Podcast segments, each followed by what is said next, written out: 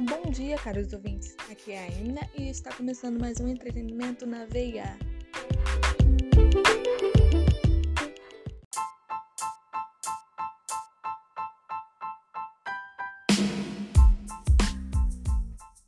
E começaremos a falar sobre o badalado Festival de Berlim, na sua 71ª edição, em formato virtual, que foi realizado nesta segunda-feira, com uma programação concentrada à espera de poder realizar uma segunda parte com tapete vermelho e aberto ao público em junho, o primeiro grande festival do ano na Europa foi reduzido de 10 para 5 dias.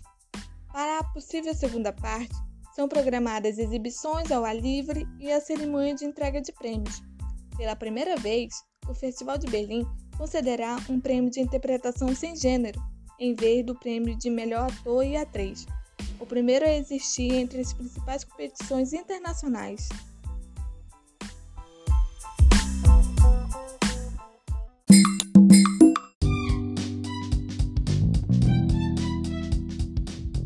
Após perder Xuxa Meneghel e Marcos Mion, a Record fica carente de profissionais na área. Além do Top Chef, que tem Felipe Bronze no comando, a emissora pretende exibir mais três realities ao longo do ano. Eles são Power Couple, A Fazenda 13 e os Novos Ilhados, que ainda não têm data de estreia. Porém, esses programas têm algo em comum: todos eles ainda estão sem apresentador.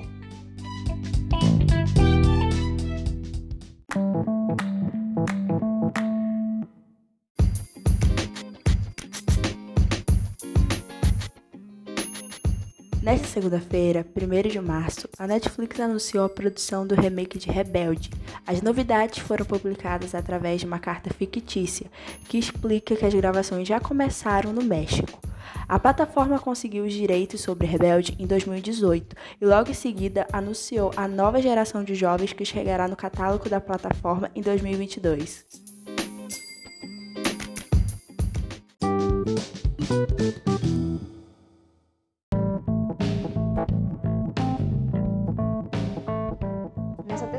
Dia 2, foi realizado um torneio de 4x4 entre os times Los Grandes e Tropa Elite. O evento ficou bastante conhecido nas redes sociais após surgirem indiretas e papas de jogadores de ambos times. Inicialmente, o evento foi transmitido ao vivo nos canais da Nimo TV e do YouTube do jogador El Gato, que ultrapassou 300 mil espectadores unindo as duas plataformas.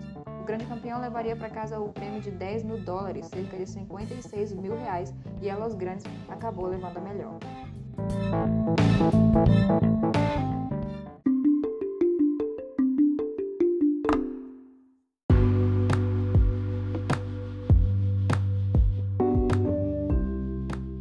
E para você, que é fã do BBB, você não pode perder essa notícia por nada.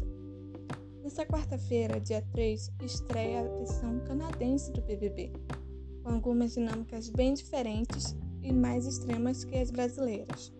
Por exemplo, os brothers e sisters que ficam na xepa do BBB Can só podem se alimentar com uma ração chamada de que é uma mistura feita de whey, água, aveia e proteínas.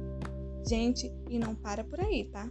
Além disso, os integrantes que não dão a sorte de ficarem no VIP têm de dormir em quartos mega inusitados e muito desconfortáveis.